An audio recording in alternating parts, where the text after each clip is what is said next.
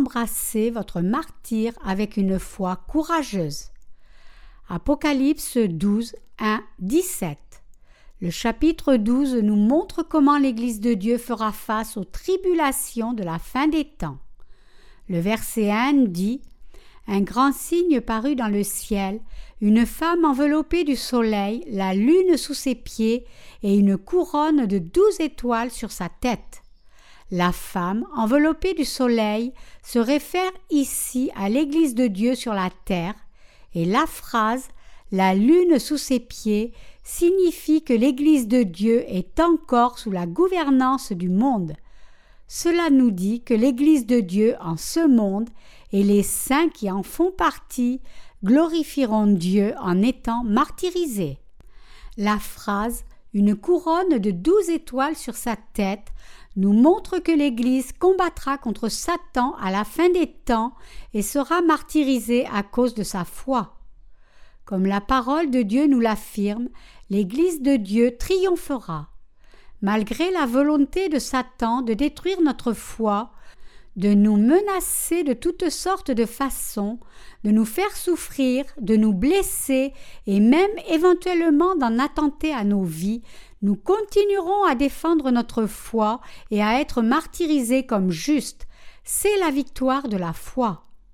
À l'époque de l'Église primitive, Beaucoup de saints qui nous ont précédés furent aussi martyrisés. Ce martyr ne s'appuie pas sur nos propres forces, mais sur le Saint-Esprit qui demeure en nos cœurs. Dans la phrase Une femme enveloppée du soleil, la femme se réfère ici à l'Église de Dieu, et le fait qu'elle soit enveloppée du soleil signifie que l'Église sera durement persécutée. Même au milieu des terrifiantes tribulations et des fléaux de la fin des temps, les saints défendront leur foi vigoureusement et ne se soumettront jamais à Satan. Pourquoi? Parce que le Saint-Esprit en leur cœur les fera tenir fermes et combattre Satan, et il leur donnera une foi qui ne se soumettra jamais aux menaces ni à la persécution, même au risque de leur propre vie. De plus, puisque ceux qui ont placé leur espérance dans le royaume des cieux croient en la parole de Dieu qui leur déclare que les fléaux des sept trompettes finiront bientôt et seront suivis par les fléaux des sept coupes qui dévasteront la terre, ils ne capituleront jamais devant Satan. Ceux qui connaissent et croient qu'ils n'auront pas accès à un monde meilleur s'ils se soumettent à Satan ne pourront jamais se prosterner devant lui.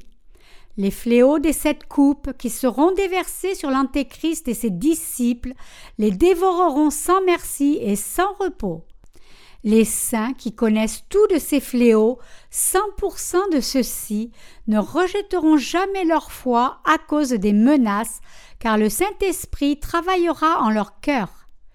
Le Saint-Esprit qui demeure en nous nous donnera la force de tenir ferme contre Satan, de le vaincre et d'être martyrisé.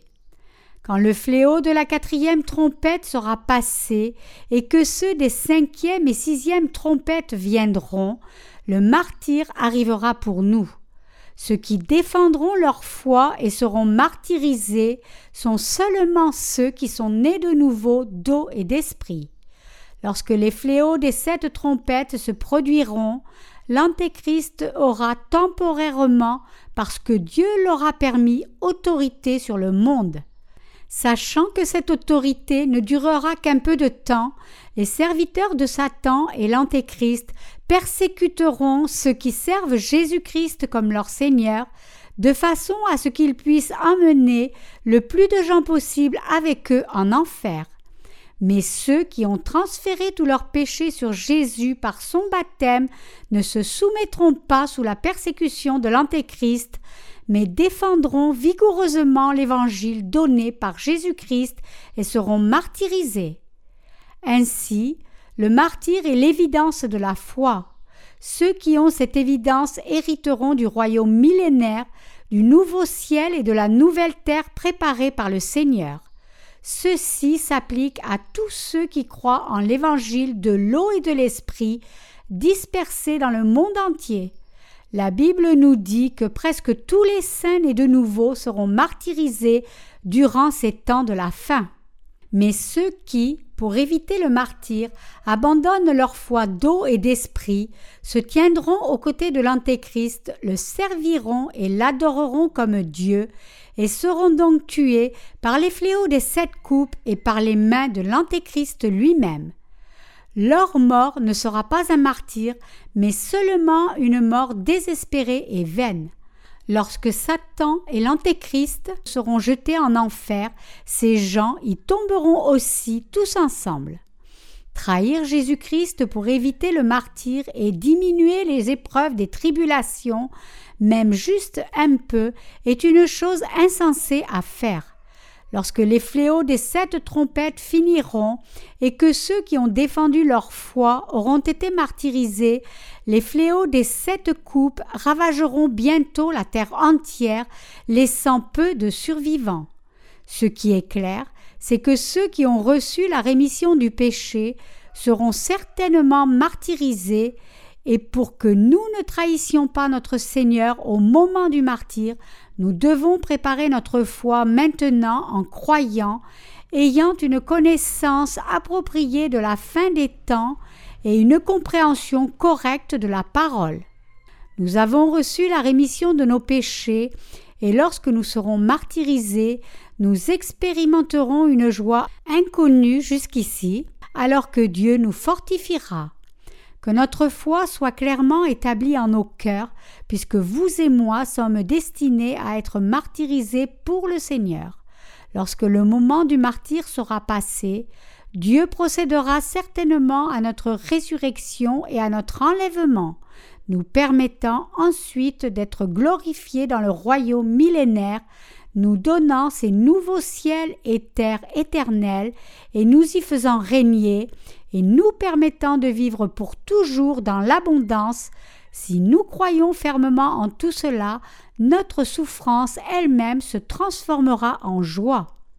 L'apôtre Paul a dit J'estime que les souffrances du temps présent ne sauraient être comparées à la gloire à venir qui sera révélée pour nous.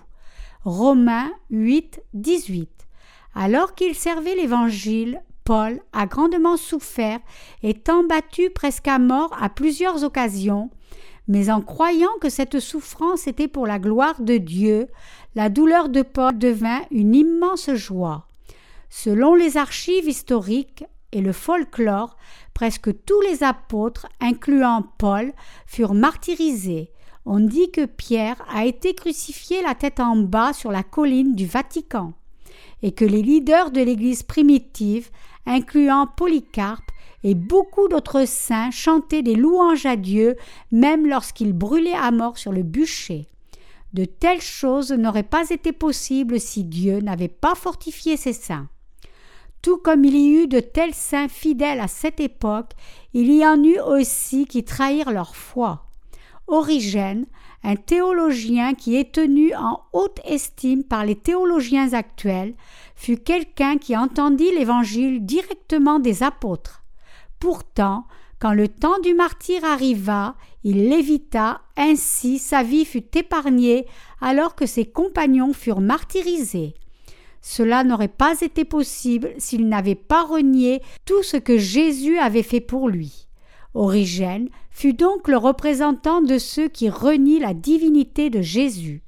Mais en dépit de sa trahison, les théologiens actuels le tiennent en haute estime parmi les théologiens les plus renommés. Pourquoi Origène a-t-il échappé au martyr alors que les autres saints l'ont embrassé? Ce n'est pas le fait que la volonté d'Origène était faible alors que celle des autres saints était forte. Les saints qui furent martyrisés en louant Dieu le furent parce qu'ils croyaient en ce que Paul leur avait dit, c'est-à-dire au fait que les souffrances du temps présent ne sauraient être comparées à la gloire à venir qui sera révélée pour nous. Ils pouvaient supporter leurs souffrances présentes, autrement dit, parce qu'ils croyaient en la parole de promesse de Dieu, affirmant qu'il les ressusciterait et les enlèverait et leur donnerait son royaume millénaire. Nous devons réaliser clairement que le martyr nous arrivera. Ceux qui vivent leur vie de foi avec une connaissance claire de ce fait sont différents des autres. Ceux qui croient que l'image des saints martyrisés de l'Église primitive est leur propre image peuvent avoir une vie de foi qui est forte, digne et courageuse, car toute la parole de la Bible pourrait être leur propre histoire. Ils vivent toujours avec une foi qui embrasse le martyr, c'est-à-dire qu'ils vivent en croyant toujours qu'après leur martyr, Dieu leur accordera la résurrection et l'enlèvement, ainsi que le nouveau ciel et la nouvelle terre qu'il a planifié et préparé pour eux à l'avance. Ceux qui croient en cela pourront toujours vivre une courageuse vie de foi, car ils savent que leur foi les prépare pour la fin, lorsqu'ils seront capables de mourir en louant Dieu et parce qu'il ne s'agit pas d'une simple question de doctrine, mais de foi réelle, ceux qui ne croient pas pleinement en cette parole et en l'Évangile seront les premiers à nous vendre à l'Antéchrist. C'est pourquoi, une fois que vous et moi réalisons que nous serons martyrisés, nos frères et sœurs dans l'Église de Dieu, qui ont la même foi que la nôtre et qui seront avec nous pour toujours, deviennent si importants pour nous. Les serviteurs de Dieu, son peuple et son Église sont tous très précieux pour nous. Les saints du temps de l'Église primitive avaient une foi qui était encore plus fervente et définie que la nôtre, nous qui vivons maintenant dans la fin des temps. Ils croyaient en leur martyr, suivis de leur résurrection et de leur enlèvement, ainsi qu'au royaume millénaire, au nouveau ciel et à la nouvelle terre. C'est pourquoi ils vivaient leur vie de foi comme s'ils vivaient vraiment au temps de la grande tribulation, comme si le retour du Seigneur était imminent. Ainsi, lorsque nous, qui vivons en cet âge de l'arrivée prochaine de la tribulation, lisons à leur sujet, leur histoire nous semble réaliste et vive car eux aussi connaissaient et croyaient en toute la parole de Dieu sur la tribulation, leur martyr, leur résurrection et leur enlèvement. Parce que nous vivons présentement avec la fin des temps qui approche sous nos yeux, nous devons préparer notre foi de martyr fermement en nos cœurs. Satan défiera quiconque croit en l'eau et le sang de Christ, essayant de détruire leur foi.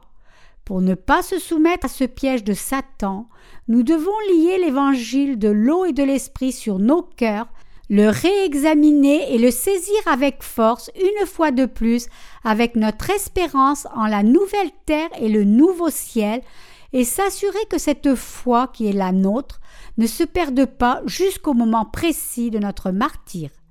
La raison pour laquelle les saints de l'Église primitive défendaient leur foi si désespérément, c'est qu'ils avaient aussi connu et cru en toute la parole des Écritures sur la tribulation, leur martyr, leur résurrection et sur l'enlèvement. Vous et moi aussi serons martyrisés. Je mourrai et vous aussi, nous mourrons tous en défendant notre foi. Peut-être serai-je le premier à être traîné et tué. Cela peut sembler être une terrifiante perspective en soi, mais finalement il n'y a rien à craindre, car la conclusion logique du fait d'éviter le martyr serait de renier notre foi, une chose qu'on ne peut absolument pas faire. Après tout, Dieu sera glorifié à travers notre martyr et c'est la destinée qu'il a planifiée pour nous. C'est donc quelque chose que nous devons traverser au moins une fois. Puisque nous ne pouvons ni l'éviter ni y échapper, courons-y donc, plein de force, et sautons dedans courageusement. Nous avons l'autorité du roi que personne d'autre n'a et nous avons aussi placé notre espérance dans les bénédictions éternelles.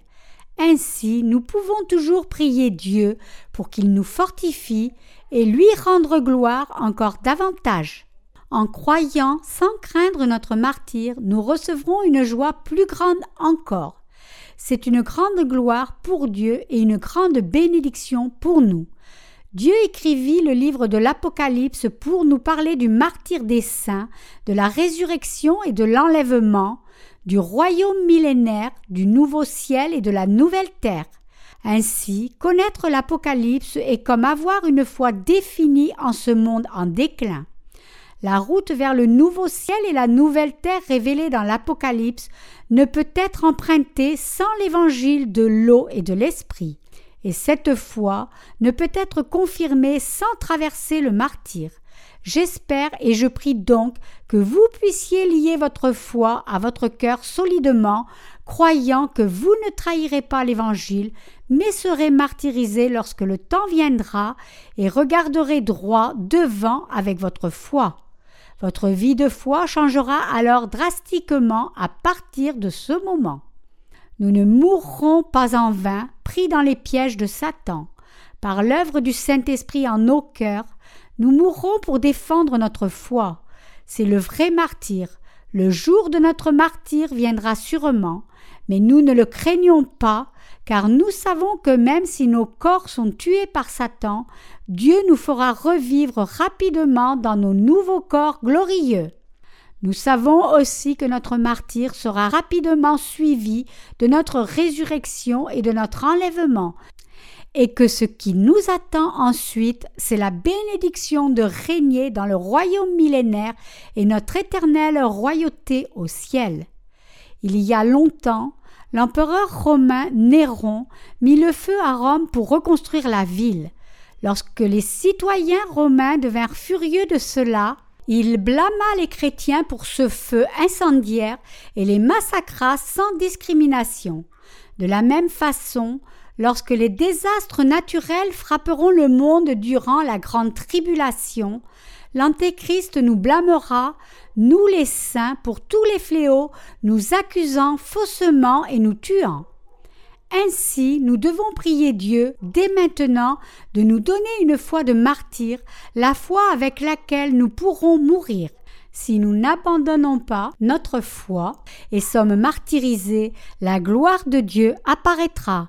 Mais si nous abandonnons notre foi, nous soumettant à l'Antéchrist et l'acceptant comme Dieu, nous serons jetés dans le feu éternel. Si nous prions Dieu de nous donner la foi qui peut vaincre l'Antéchrist, en d'autres mots, notre Seigneur nous donnera force et puissance, mais si nos cœurs ne sont pas fermes et que nous trahissons notre foi, seul l'enfer nous sera donné. Laissez-moi vous raconter une petite histoire sur la guerre de Corée. Les troupes nord-coréennes vinrent dans une église de campagne du Sud, où un diacre nommé Shudal Bae était en charge. Voyant que la cour de l'église était sale, un soldat envahisseur ordonna au diacre de la nettoyer. Mais ce diacre refusa de le faire, disant qu'il devait garder le saint jour du Seigneur. Les soldats devenant impatients, menacèrent de le tuer devant toute la congrégation s'il ne nettoyait pas la cour. Mais le diacre continua à refuser, disant qu'il devait défendre sa foi, et il fut tué. Plus tard, certains chrétiens ont affirmé que sa mort était un martyr, mais ce n'était pas un martyr. Pourquoi? Parce que le martyr consiste à mourir pour une œuvre juste, c'est-à-dire pour révéler la gloire de Dieu. Mourir pour son entêtement en prenant Dieu comme prétexte est loin de constituer un martyr. Pourrions-nous rejeter l'amour du salut que Dieu nous a donné? À cause de nos défauts et péchés, Jésus-Christ a pris tous nos péchés sur lui par son baptême et fut crucifié à mort. Si nous pouvons rendre une dévotion entière à cet amour de notre Seigneur, nous pouvons encore moins rejeter l'Évangile qui nous donne accès au nouveau ciel et à la nouvelle terre par amour de la chair, chair qui disparaîtra tout simplement avec notre mort. Nous sommes nés en ce monde en étant destinés à être sauvés, à prêcher l'évangile du salut à tous sur cette terre et à mourir en prêchant. N'oubliez pas que le destin des saints qui ont reçu la rémission du péché, c'est-à-dire notre propre destin, est de vivre par la foi et d'être martyrisés pour vaincre le défi de foi de Satan par amour de la gloire de Dieu qui sera révélée en nous. Nous avons tellement de défauts et d'imperfections que nous ne pouvons donner gloire à Dieu avec quoi que ce soit. Pour des gens comme nous, Dieu nous a accordé l'opportunité de donner une grande gloire au Seigneur, et cela par le moyen du martyr. Ne l'évitez pas. Croyons en Dieu qui diminuera le temps de la tribulation si nous le lui demandons, et retenons fermement notre espérance en l'héritage du nouveau ciel et de la nouvelle terre, triomphons de nos souffrances passagères qui se termineront rapidement. Vivons en croyant que le Seigneur ne permettra pas une trop grande souffrance à ceux qui ont vécu fidèlement pour lui, ni ne permettra que quoi que ce soit leur fasse trahir leur foi, mais il les protégera et les comblera d'une grâce encore plus abondante. Réalisant que nous serons martyrisés, nous avons besoin d'expérience pour affronter les épreuves, persévérer dans les souffrances et travailler pour le Seigneur. À travers de telles choses, nous grandirons dans la foi en marchant avec le Seigneur, et lorsque la fin des temps viendra, nous serons capables de faire face à notre martyr avec la force donnée par le Seigneur. Si nous demeurons sans connaître ce que c'est que de souffrir pour le Seigneur, par dévotion pour lui, ou en travaillant et en se sacrifiant pour lui, la peur nous submergera lorsque les temps de notre martyr viendra avec l'arrivée de la grande tribulation. Seuls ceux qui ont souffert et vaincu la douleur précédemment peuvent combattre leur souffrance encore une fois. Je prie Dieu pour que votre vie de foi soit de souffrir pour le Seigneur et d'avoir la victoire, et pour que lorsque le moment du martyr arrivera, vous aussi soyez parmi les fidèles qui se rappelleront en leur cœur et confesseront de leurs lèvres que toutes ces choses font partie de la gloire qui leur est réservée dans la bénédiction et la grâce de Dieu. Si vous désirez désespérément vous emparer du royaume des cieux par votre foi, le nouveau ciel et la nouvelle terre deviendront certainement vôtres. Dieu désire que tous les hommes soient sauvés et viennent à la connaissance de la vérité.